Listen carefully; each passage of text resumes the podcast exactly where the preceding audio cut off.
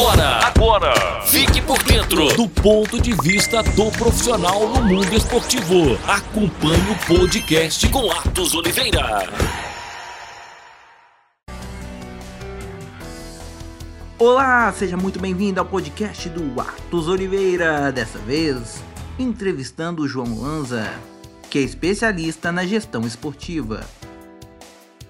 Em um dos assuntos durante a conversa, falamos sobre a questão do clube empresa dentro do futebol.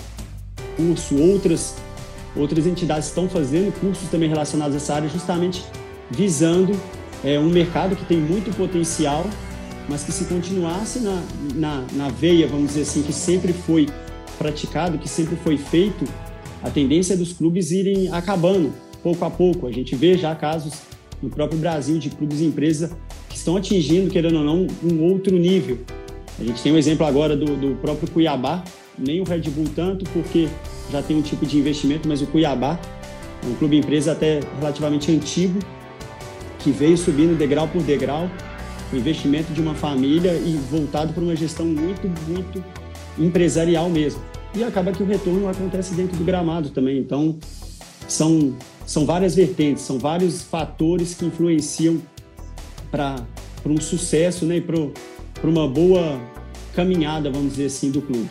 E cabe a cada um que está tá nessa área mesmo fazer essa, é, essa busca pelo conhecimento. É, é extremamente necessário porque já está muito comprovado que só o amor, só a paixão mesmo ali pelo futebol não, não vai dar certo. Os clubes não vão, não vão aguentar.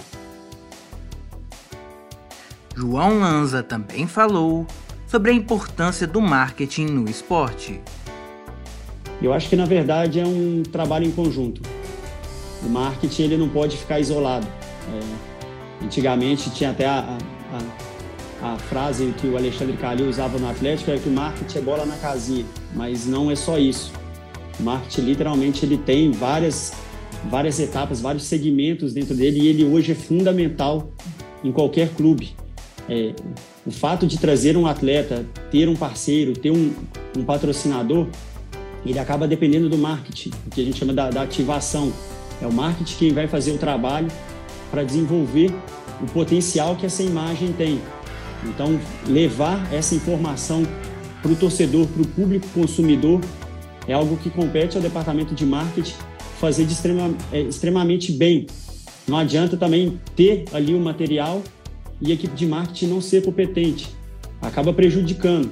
Hoje nós temos vários profissionais muito competentes nessa área, gente vindo de outras áreas do marketing, de, de, outras, de outros ramos, que tem o conhecimento com marcas mesmo bem profundo, trabalhando diretamente com o futebol, porque viram que é um potencial.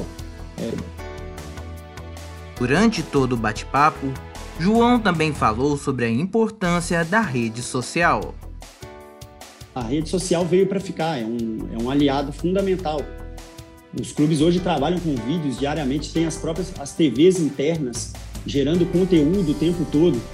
Então isso acaba atraindo até mesmo patrocinador, gera visibilidade, existe um ranking para saber quais clubes estão mais bem posicionados, mais bem engajados nas redes sociais. Então, sim, o clube que for fazendo esse trabalho é, com correção, focado no seu público-alvo, com certeza ele tende a, a, cada vez mais agregar mais patrocínio, mais verba, é, tudo, tudo que envolve essa questão da, da rede social que é capaz de captar é, tanto para um clube quanto para uma empresa. Então, o futebol, se a gente começar a olhar pelo lado do negócio, a rede social é fundamental. Tem muitos patrocinadores. Isso a gente vê muito na Europa, que às vezes não estão ligados à camisa, mas estão sempre no backdrop, no site. E isso é interessante para o clube, querendo ou não, uma forma de receita. Então, é, a ideia é que se amplie essa captação das receitas. A gente sempre ficou muito ligado a um patrocinador master, um patrocinador na, na parte de trás. Hoje os clubes já entenderam, e óbvio que o torcedor mesmo, que a gente chama de torcedor raiz, ele não gosta de olhar para aquela camisa e ver aquele tanto de patrocínio mas ao mesmo tempo ele quer um jogador caro.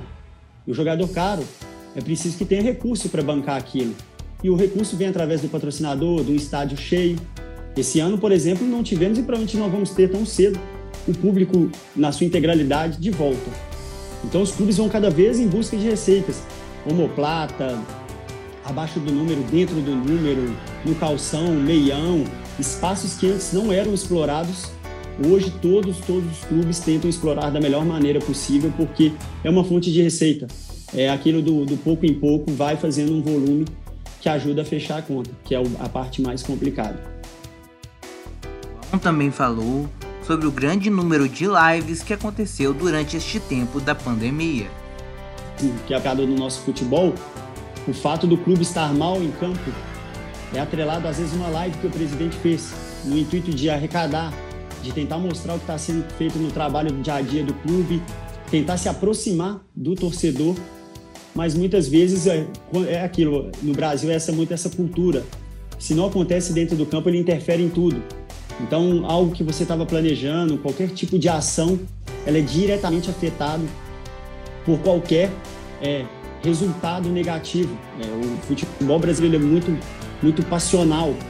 É, o imediatismo acaba trazendo muitos prejuízos. A gente faz uma mudança muito rápida de rota, não, perdeu três, está errado, demite o treinador, e aí o presidente fica pressionado porque a torcida, o todo mundo fazendo todo tipo de cobrança e jogam às vezes em qualquer tipo de ação que está sendo feita por ele, pelo marketing, pelo departamento de comunicação, julgam como inválida. A gente não tem essa muito essa cultura de aproximação. Quem quem pôde assistir na Netflix a série do, do Sunderland, tem um dia da semana, por exemplo, que os atletas, o presidente, eles se reúnem em um bar com torcedores, é, escutam questionamentos, façam várias avaliações do que está feito no clube, mas é isso que eu estou dizendo, é uma questão cultural. eu acho muito difícil a gente conseguir avançar nessa parte, acho bem complicado mesmo, é, até mesmo pela, podemos dizer assim, pelo perfil dos dirigentes.